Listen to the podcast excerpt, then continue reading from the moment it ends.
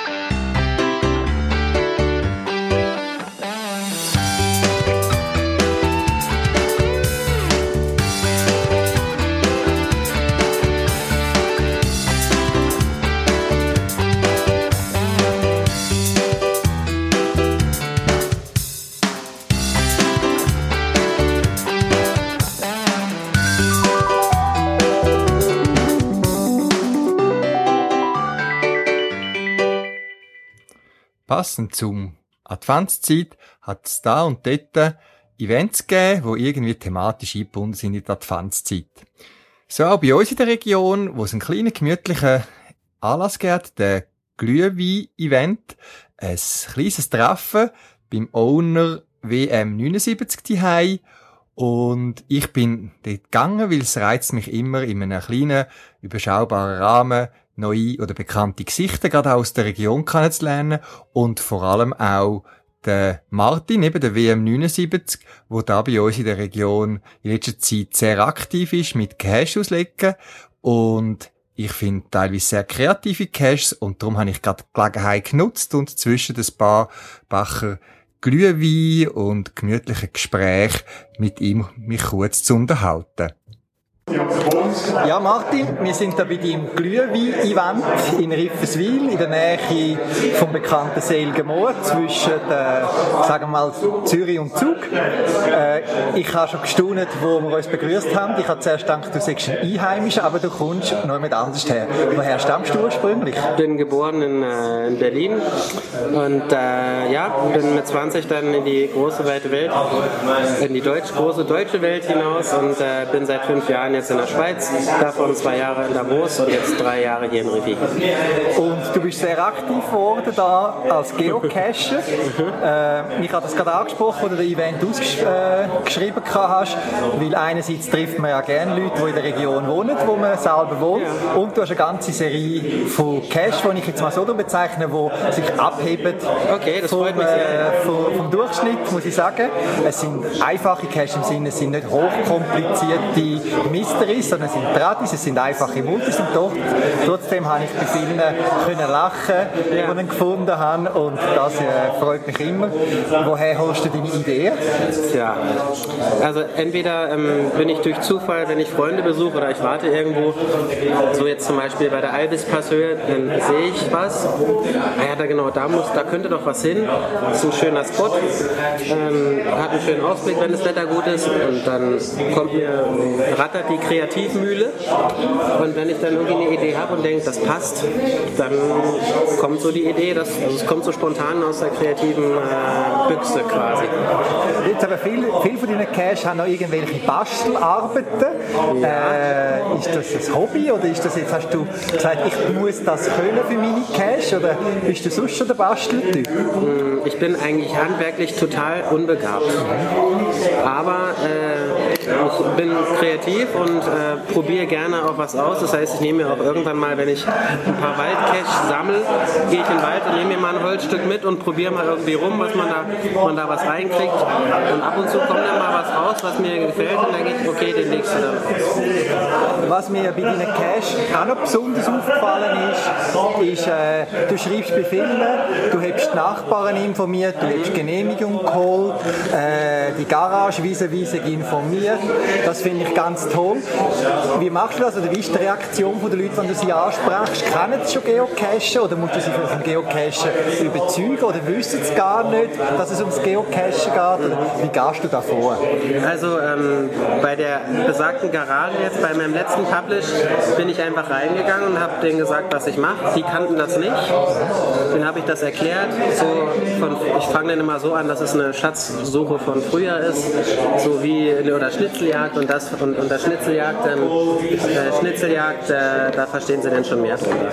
Aber die meisten wissen gar nicht, was Geocaching ist und dann erkläre ich das auf ganz einfache Art und Weise, dass da ein Gefäß ist oder ein Versteck ist, was andere suchen, den Namen eintragen und jetzt bei meinem letzten Cache, da gab es eine E-Mail-Anfrage von mir und die kannten das schon. Und ja, es ist kein Problem. Und dann geht es an, an den Reviewer und dann klappt. Okay. Aber hast du schon schlechte Erfahrungen gemacht, dass die Leute sagen, nein, ich will da nicht so etwas in meiner Nähe? Habe ich bisher noch nicht gehabt. Also quasi Leute, die Angst haben, ja, mein Cash könnte ja gefährdet werden, die kannst du also beruhigen. Du, tust, äh, du hast immer gute Erfahrungen gemacht. Also bist Immer. nicht niedergeschlagen, bist nicht rausgejagt worden, sondern eigentlich immer wohl. noch nie eine Ablehnung gehabt. Gut. Also, Empfehlung wahrscheinlich für viel Geocache oder all, dann doch die Leute informiert, holen Genehmigungen ein, es ist nicht so schwierig und so Nee, man muss gefährlich. sich bloß trauen. Und meine, wenn es im Wald ist, dann kann man dem För- Revierförster mal eben eine E-Mail schreiben und dann passt das. Oder wenn es einem Bauern gehört, dem das Waldstück gehört, dann geht man einfach hin und das äh, macht dann auch Vertrauen und dann passt das. Du selber, was hast du für Geocache-Präferenzen? Wie tust du gern Geocache? Äh, nach Lust und Laune, wenn ich meistens, wenn ich irgendwelche Meetings habe oder irgendwelche, irgendwelche, ähm, irgendwelche ähm, Kurse habe oder Freunde besuche, dann gucke ich, was in der Nähe ist und dann hole ich sie mir. Aber ich bin kein Statistik-Cacher raus. Wie bist denn du zum Geocachen gekommen? Mit dem Auto? Nein. ähm, äh, durch den Vater meiner Patentochter. Der ist irgendwann mal, wir spazieren und dann hat er seinen GPS rausgeholt und dann hat es mich gerade gecached.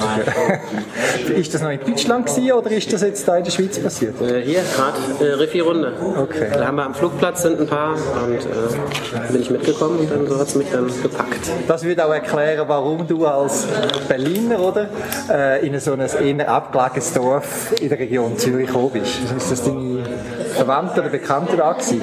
Ich hatte meine Arbeitsstelle in der Nähe, die ich jetzt mittlerweile nicht mehr habe. Aber, aber ich habe mich hier so eingewöhnt und, und außerdem würde es viel zu lange dauern für meine mittlerweile 53 aktiven Caches, äh, die zu adopti adoptieren zu lassen, wenn ich hier wegziehen würde.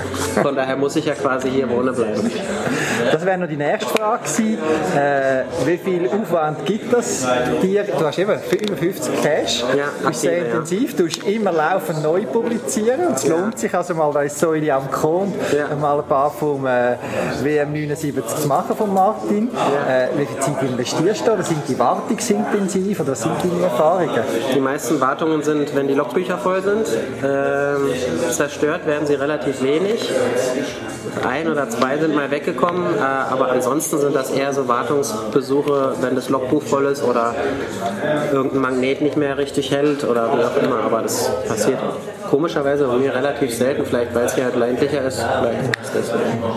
Hast du irgendwie Geocaching-mäßige so jetzt kurzfristig irgendwelche Ziele? Hast du eine Zahl, die du willst erreichen willst? Oder, ein, oder eine Cache-Serie, die du unbedingt willst machen Oder gehörst du zu denen, die sagen, ich muss jeden Tag vom Jahr einen gefunden haben? Was ist so deine Einstellung? Ich hoffe, dass ich irgendwann mal 20 Kilo leichter bin und mal alleine einen T5 schaffe. Nein, ähm, Tausender-Marke steht irgendwann an im Sommer. Ich hoffe mal, jetzt habe ich gerade so 670. Vielleicht schaffe ich es nächstes Jahr die vierstellige. Ja, okay. Und jetzt, du hast da das Event organisiert. Ich habe noch gestaunt, wo du gesagt hast, ja, 40 Leute haben sich jetzt angemeldet, es wäre jetzt eng in deiner Wohnung. Irgendwie der, der Event, der das geplant hat, mit wie viele Leute hast du da gerechnet? Wie lebt? Es ist eine Wohnung, es ist grosszügig. Ich muss sagen, die Leute haben Platz, aber äh, ja, als wenn man sich das erste Mal überlegt, ein Event zu machen, Was hast du das, mit was hast du gerechnet? Ich habe mit 20 gerechnet, muss ich ganz ehrlich sagen. Aber äh, sind dann doch die meisten, die jetzt hier sind, die kenne ich von meinen eigenen Caches, wenn sie sie gelockt haben. Äh, und äh, ja, also ich habe gedacht so 40 und dann haben einige gesagt, okay, sie kommen ein bisschen später, ein bisschen früher. Dann dachte ich, okay, also ich habe nicht damit gerechnet, dass jetzt hier 200 Leute kommen, dann hätte ich sowas nicht gemacht. Okay. In Zürich, wär's, in Zürich Stadt wäre es wahrscheinlich was anderes gewesen. Da auf dem Land hat sich wahrscheinlich eine Distanz Genau. so ein bisschen ergeben. Genau. Irgendein spezieller Tipp, wenn jemand etwas Ähnliches machen will, unkomplizierte Events, sagen wir immer regional geplant, unkompliziert, hast du noch einen Tipp? Kühlschrank füllen voran oder äh, die Wohnung putzen oder äh, was ist, äh, also es ist sehr sauber beim WM, also 79 möchte ich betonen, also ist alles tiptop da. Nur rhetorische Frage. Auch wenn man gerne in Gesellschaft ist, dann fällt, man, fällt einem immer schon was ein. Also so wahnsinnig viel habe ich gar nicht gemacht. Ich habe ein bisschen eingekauft, das war's. Und alles andere machen dann die Gäste, die kommen. Jetzt äh, noch eine Insider-Frage. Ich weiß noch nicht, ob ich die publiziere. Ist schon der nächste Cashplan von dir? Ja, Gut, er hat da gerade mit den Fingern gezählt, also ich sehe ihn schon. Ich werde da noch ein bisschen zu tun haben. also dieses. Jahr gibt es noch ein paar, ja. Okay, gut. Und es ist jetzt äh, erste Woche Samichlaus, sagst du? Ja, haben wir schon. Sagst du, morgen ist, morgen ist Samichlaus. Genau. Also da gibt es noch ein bisschen etwas zu tun bis an Weihnachten. Da kann man mit gutem Gewissen noch ein bisschen Weihnachtsgutzli essen Genau. und dann eine Runde von dir. Ich denke, da kommt noch was, ja. Gut. Gut, vielen Dank für die Einladung und die Events. Freut mich immer, die Leute persönlich kennenzulernen. Na klar, gerne, dass ihr gekommen seid.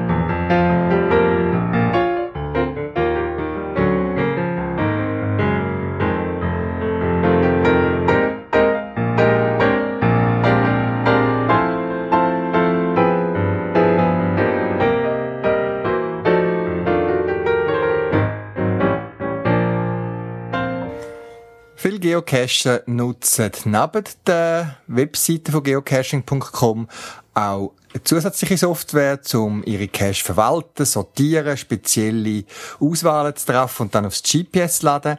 Was unter Windows das GSAC ist, ist für die Mac-Benutzer und Apple Macintosh ist das iCaching. Und ich möchte da verweisen auf die neue Version 5, wo so Anfang Dezember rausgekommen ist, mit verschiedenen neuen Funktionen, Fehler, die behoben worden sind und so weiter. Und eine Funktion, die mir sehr gut gefällt, ist, dass man jetzt auch direkt aus dem iCaching mit zwei, drei Mausklick kann Fotos, Spoilerfotos direkt aufs Garmin GPS laden. Die Fotos werden dann auch auf der entsprechenden Cache-Darstellung angezeigt, also sowohl auf der Karte als auch im Cache beschreibt, kann man Fotos anschauen. Das kann ja sehr nützlich sein. Vor allem eben, es geht jetzt sehr, sehr einfach. Probiert es aus. Ein wichtiger Hinweis, das steht auch im Kleindruck in der Dialogbox, wenn man die Cache äh, tut, die müssen in ein spezielles Verzeichnis. Das Verzeichnis müsst ihr vielleicht einmal anlegen, wenn es nicht schon besteht. Und das befindet sich unter dem Folder Garmin, Geocache-Fotos und den Ordner muss man jeweils wählen, wenn man die ähm, Fotos exportieren. Nur von dort aus werden sie dann auch entsprechend genutzt für Geocache-Darstellungen. Und wichtig ist auch, man kann ja auch eine separate Speicherkarte haben, wo man äh, fast die ähnliche Struktur anlegt und ob man den, äh, die eigentlichen Cache und Waypoints auf dem Gerät speichern, auf dem eingebauten oder auf der Speicherkarte laden, das spielt keine Rolle. Außer bei diesen Fotos, die müssen zwingend auf dem internen Speicher vom GPS sein. Also auf der internen Speicherstruktur, Dateistruktur und Geocaching slash Geocache-Fotos. Einmal anlegen, den Ordner, und dann können die Fotos dort rein gespeichert werden. Danke daran, Bilder sind sehr speicherhungrig und danke dort auch wieder mal rauszumisten und vielleicht alte Fotos zu löschen. Das macht das Programm nicht für euch.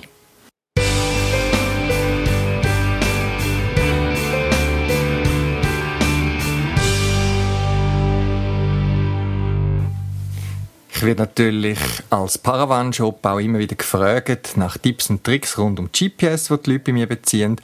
Und mich hat jemand angesprochen darauf, auf ein altes Phänomen, wo ich aber gerne wieder mal darauf zurückkomme. Und zwar gibt es ja die Möglichkeit, dass man bei der Einstellung, wie man die Karte möchte dargestellt hat, kann sogenannte Datenfelder definieren, die oben an der Karte angezeigt werden. Man kann die zwischendurch mit einem Klick auf den Bildschirm verschwinden lassen, dass man mehr Karten hat. Aber auch ich nutze beim Geocachen gerne die Darstellung, und zwar die mit den kleinen Datenfeldern, wo ich mir zum Beispiel die Distanz zum nächsten Cache oder Posten anzeigen lassen, die aktuelle GPS-Genauigkeit. Ich tue mir auch noch anzeigen lassen, wie der Zielpunkt respektive Geocache heisst, dass ich nicht aus Versehen den falschen gewählt habe, wo auch schon vorgekommen ist. Und dann habe ich noch einen kleinen Zeiger eingeblendet, dass ich äh, nicht auf den Kompass muss oder besser sehen, in welche Richtung es jetzt geht, gerade wenn man langsam sich bewegt oder am Ort steht. Soweit, so gut. Aber der Kunde hat immer gesagt, ja, es verstelle sich immer die Datenfall. Der müsste immer wieder neu einstellen und das ist natürlich mühsam. Was er nicht gewusst hat, ist, dass man neben dem Definieren von diesen Datenfeldern direkt aus der Kartenansicht raus kann aufs Optionenmenü gehen. Das sind so die drei Strichli unten äh, rechts zum Beispiel beim Oregon 600, 650, aber auch bei anderen neueren GPS von der Garmin ist das so. Die drei Striche, wo übrigens auch das Hamburger äh, Icon genannt wird. Und dort kann man, findet man den Eintrag Datenfelder sperren oder Datenfelder freigeben. Wenn man angezeigt bekommt, Datenfelder sperren, dann sind sie jetzt eben nicht gesperrt und man kann dort draufklicken auf das Datenfeld, kommt man in eine Auswahl, wo man irgendwie kann wählen, was man möchte dargestellt haben, aus einer grossen, grossen Auswahl. Man kann die Zeit anzeigen lassen, man kann den Batteriestatus anzeigen lassen, man kann anzeigen lassen die aktuelle Höhe, was auch das Gerät auch immer bietet. Wenn man das ausgewählt hat und dann wieder in dem Hamburger Icon klickt, dann kann man auf gehen, Datenfelder sperren. Und damit sind die Datenfelder gesperrt. Man kann die ganze Anzeige nach wie vor mit einem Pfeil ausblenden und wieder einblenden. Aber verstellen kann man es nicht mehr.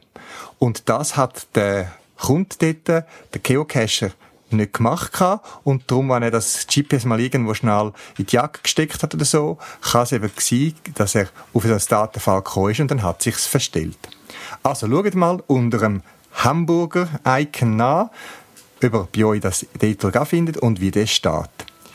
Etwas relativ Gemeins, finde ich, ist noch, dass äh, gerade auf den neueren Geräten, wie zum Beispiel der neue e-Trax Touch, hat auch das Hamburger Icon und wenn man dort draufklickt und die Liste mit den möglichen Befehlen oder Aktionen kommt, sieht man nicht all.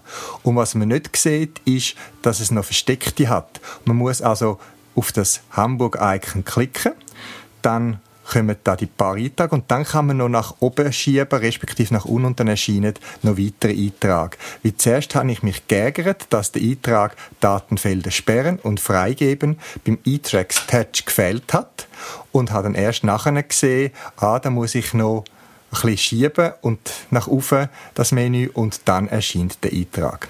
Vielleicht hilft es einem oder anderen, seine Datenfelder ein bisschen besser zu brauchen, intensiver und nicht immer wieder neu müssen die Einstellung vorzunehmen.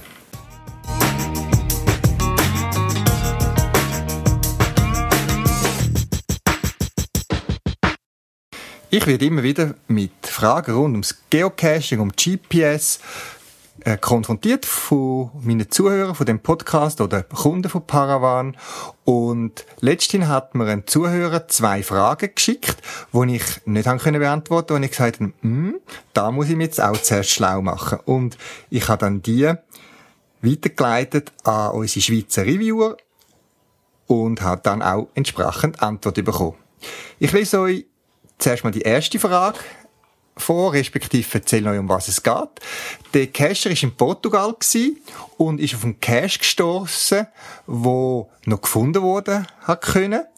Also es hat keine DNFs oder so gegeben. Und trotzdem ist der Cache deaktiviert worden. Und zwar mit der Meldung, dass Geocache im Hauptquartier, also die in Seattle, den Cache deaktiviert haben. Und zwar als Grund ist angegeben worden, dass der Cache-Owner momentan inaktiv war. Der Cache ist dann ein bisschen verunsichert gewesen, gesagt, ist das ein Spezialfall, so eine Cache-Deaktivierung? Oder ist das ein übliches Prozedere, wo ab und zu abläuft? Äh, wie lange darf ein Cache-Owner inaktiv sein? Scheinbar ist der von dem betroffenen Cache, ähm, noch, noch im Moment, wo er deaktiviert war, noch äh, aktiv gewesen, zwei, drei Wochen voran. Und er hat natürlich jetzt Angst gehabt, ja, wenn er mal länger in die Ferien geht, wird der Cache deaktiviert. Und wenn das der Fall sollte sein, dann gäbe es ja bei uns zig Cache, wo automatisch ja deaktiviert hätten müssen. Der Reviewer hat dann wie folgt geantwortet. Die Reviewer in der Schweiz sind nicht zuständig für Vorgänge im Ausland zu kommentieren. Der Fall in Portugal ist ein Einzelfall und hängt nicht zusammen mit allfällig anderen Deaktivierungen. Angst braucht aber kein Owner zu haben, der sich an die Guidelines hält und sich in der Kommunikation konstruktiv, kooperativ und ehrlich verhält. Das die Antwort vom Rippischieb. Man kann sich danken, vielleicht, was dort abgelaufen ist, vielleicht eine unschöne Diskussion wegen irgendeinem Vorfall, dass das Groundspeak dann hat müssen eingreifen die zweite Frage hat mich interessiert, weil eigentlich muss man da wirklich sagen, hm, stimmt, das hat etwas. Und zwar geht es darum, dass man ja eigentlich all physikalische Stages von einem Posten, von einem Cache respektive, also alles, wo man selber irgendwo platziert, eine Markierung anmacht, muss definieren, deklarieren im Cache-Listing und da gilt dann auch die Abstandsregel. Also Beispiel, wenn ich nur an einer Kille muss irgendeine Jahreszahl ablassen, dann ist die Information schon dort, die habe ich nicht abgebracht, also muss ich sie nicht speziell deklarieren oder es gibt auch kein Abstandsproblem. Zwei Cache können sogar dort den gleichen Posten haben. Sobald ich aber irgendwo eine Zahl noch hin etwas verstecke, oder irgendetwas anbringen, dann ist es eine sogenannte physikalische Stage und dann gelten die Abstandsregeln zu anderen Caches und so weiter. Und der Cache habe ich dann gefragt, ja, müssen dann eigentlich Leuchtspuren, also die einzelnen Reflektoren von einem Geocache, einem Nachtgeocache, nicht auch angegeben werden und würde dann ja nicht auch die Abstandsregeln gelten? Es könnte dann dadurch passieren, dass sich zwei Nachtcache würden kreuzen und genau das passieren wird, was man mit der Abstandsregel vermeiden will, dass man quasi einander ins Keh kommt, dass zwei Caches sich mischen. Auf diese Frage hat der Ripischib geantwortet, die Argumentation, dass Nachtcache-Reflektoren Physical Stage sind, stimmt ganz sicher. Dennoch gilt hier eine Ausnahme. Diese einzelnen Reflektoren müssen bei Nachtcaches nicht erfasst und nicht als physikalische Stage deklariert werden. Damit können sie keinen Abstandskonflikt auslösen oder selber in einem sein. Ja, damit wäre es möglich, dass sich Nachtcaches kreuzen. Darauf muss sich der Owner des letztplatzierten Cache sicher gefasst machen. Es kann aber zweifellos auch sein, dass der Owner eines längst archivierten Nachtcaches nicht seiner Aufräumpflicht nachgekommen ist und damit nicht länger gebrauchte Reflektoren noch im Wald hängen. So heiß müsste aber die Sache aber nicht sein, wie gekocht wird. Jeder Cache und unter anderem bei Nachtcache schauen wir genauer hin. Hier benötigen wir eine Bewilligung. Gerade aufgrund der teilweise stärkeren Konzentration mit den Wald- und Tierpflegeorganen ist das besonders wichtig. Dies geschieht zum Schutz unseres Hobbys. In der Innerschweiz gibt es bereits normale Waldzonen, in denen explizit Geocaches behördlich verboten sind. Das wäre also die eigentlich logische Erklärung für Nachtcache. Reflektoren. Ich habe dann aber nochmal nachgefragt und gesagt, ja, wie ist jetzt das, wenn man einen Reflektor anbringt irgendwo und dort drauf eine Zahl schreibt? zum Beispiel eine zusätzliche Information, laufen so lange, bis ihr zum einen roten Reflektor sehen und dort drauf steht eine Zahl und mit dieser Zahl kann man am Schluss irgendwie den Cache öffnen oder was auch immer. Und auf das wiederum hat der Rippischip geantwortet. Zu diesem kniffligen Aspekt die Markierung von Reflektoren mit Angaben, das wäre hingegen zu behandeln wie eine normale, normale Physical Waypoint. Schließlich müssen hier explizit Daten abgelesen werden. Also, wieder etwas gelernt. Keine Angst bei Nachtcache. Sobald ihr aber irgendwelche Reflektoren oder so Sachen macht, wo irgendeine Information drauf ist, dann gilt das Physical Waypoint, Physical Stage, wo ihr im Listing angeben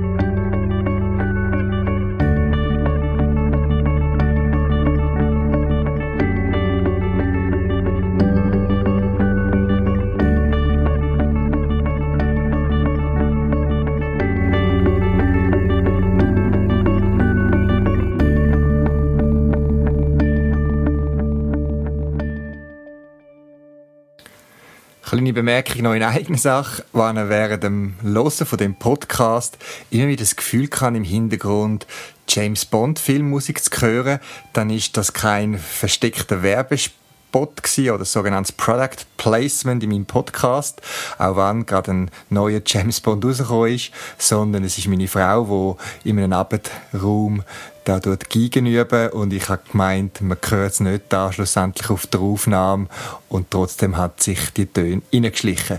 Also, es ist ähm, keine Einbildung oder irgendetwas versteckt, sondern es gibt eine ganz normale Erklärung für das Phänomen.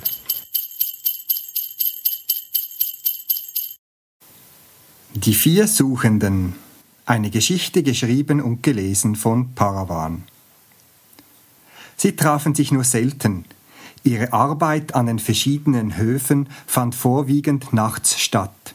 Aber wenn sie sich trafen, fühlten sie sich schnell wieder verbunden durch die Faszination ihrer gemeinsamen Tätigkeit und dem Austausch von neuem Wissen.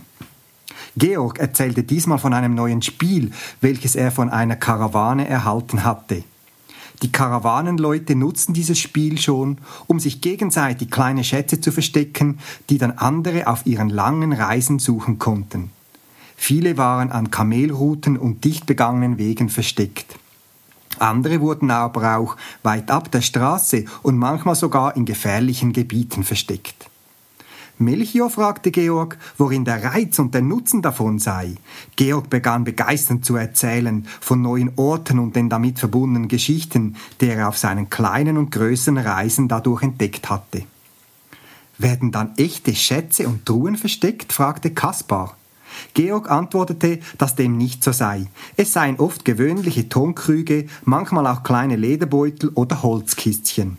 Allen gemeinsam sei, dass sie Papyrusstreifen enthielten, wo der Finder eine Nachricht hinterlassen konnte.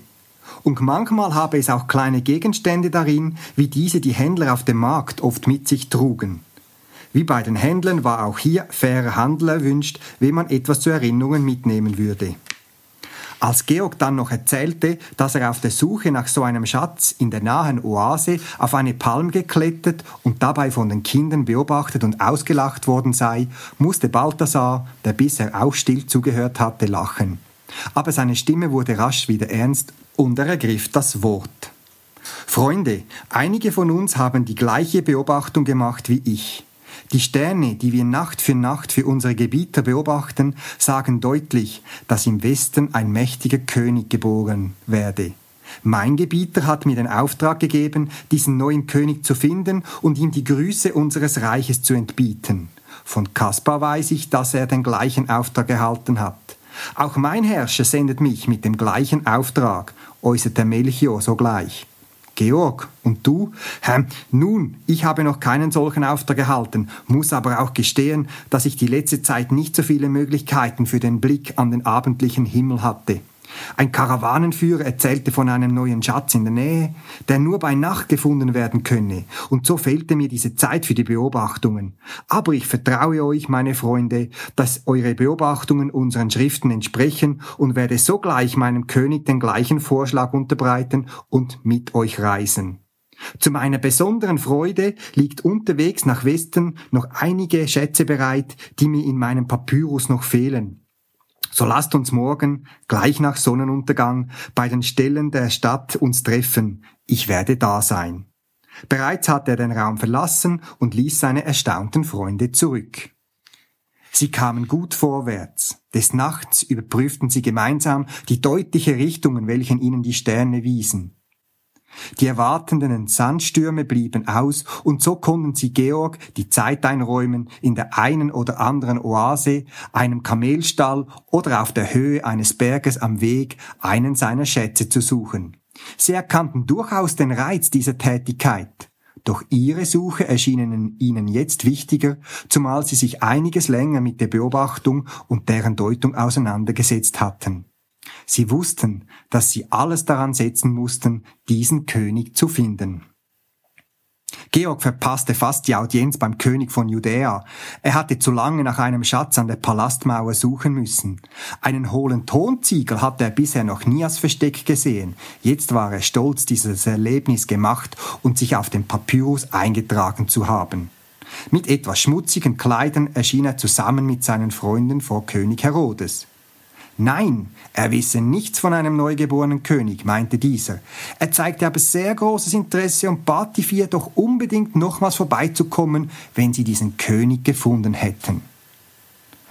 Noch in der gleichen Nacht zeigten ihre Sternbeobachtungen, dass sie nahe am Ziel waren, und bei allen kam das Gefühl des baldigen Findens hervor. Dieses hatten sie bisher nur von Georg kennengelernt. In Sichtweise eines Stalles am Rande von Bethlehem kamen ihnen Zweifel. Hier sollten sie finden, was sie so lange gesucht hatten. Georg wollte gerade den Satz aussprechen, ja Schätze können auch an verfallenen Orten oder Ruinen versteckt, sprach diesen aber aus irgendeinem Grund nicht aus. Der Blick fiel dafür auf sein Papyrus und freudig erregt sprach er, Freunde, hier hat es einen Schatz mit dem Namen Mysterium Brothausen. Ein spezieller Schatz, der aber bedingt, durch die Stadt zu schreiten und sich Wissen anzueignen, damit der Schatz gefunden werden kann. Ich werde gleich wieder zurück sein. Bis ihr die Kamele angebunden und diese entladen habt, stoße ich als erfolgreicher Finder wieder zu euch. Die Freunde schauten von ihren Sternschriften auf und sahen sich fragend an so nahe am Ziel und Georg wollte auch nur eine Minute seines Denkens und Fühlens auf etwas anderes richten. Doch Georg war noch nicht zurück, als die drei bedächtig in den Stall gingen. Sie wussten sogleich, dass dies der Ort war, wo ihre Beobachtungen sich hingeführt hatten. Der König lag da, anders als erwartet. Andere Menschen begrüßten den Neugeborenen und für einmal fühlten sie sich mit ihrer edlen Kleidung fehl am Platze. Sie überbrachten den Eltern des Königs die Grüße und Geschenke ihrer Reiche, und dabei fühlten sie, dass sie mehr mitnehmen würden, als sie mitgebracht hatten. Sie genossen die Zeit in Ruhe vor dem Kind und König, die Sterne hatten Recht behalten, und sie würden vom Erscheinen des Königs in ihrer Heimat berichten und noch lange Abende in ihren Runden davon erzählen. Als sie die Kamele wieder losbanden, kam Georg tief atmend vom Stadttor her auf sie zugeschritten. Tut mir leid, meine Freunde. Die Mathematika war nicht so einfach wie gedacht, aber meine Ausdauer hat sich gelohnt. Ich konnte mich als erster aufs Papyrus schreiben. Und ihr habt ihr gefunden, wo wir lange danach gesucht haben. Die Freunde mussten nichts sagen. Sie blickten ihn nur an und er wusste, dass sie etwas gefunden hatten, was er nicht hatte. Und auch wenn sie auf der langen Reise in ihm immer wieder von diesem Moment erzählten, er konnte es nicht nachvollziehen, was sie nun hatten und ihm fehlen würde. Ein Blick in die Ferne unterbrach aber seine Gedanken. Freunde, nur eine kurze Rast beim Brunnen, da vorne. Dort hat es eine kleine Amphore versteckt.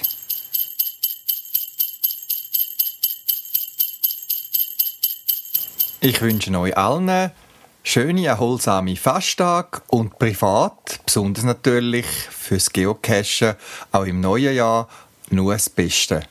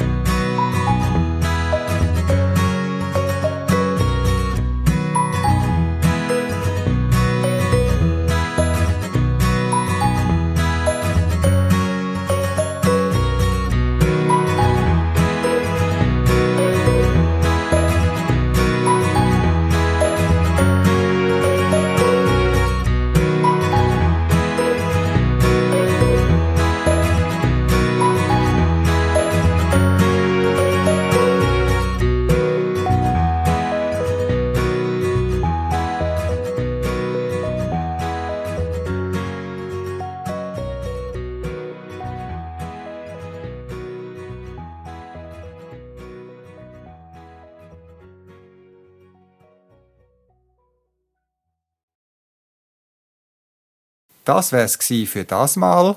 Zusätzliche Informationen findest du im Internet unter podcast.paravan.ch. Du kannst mir auch eine E-Mail schreiben für Anregungen oder Rückmeldungen auf podcast.paravan.ch und auf jeden Fall viel Spaß beim Geocachen und bis bald im Wald.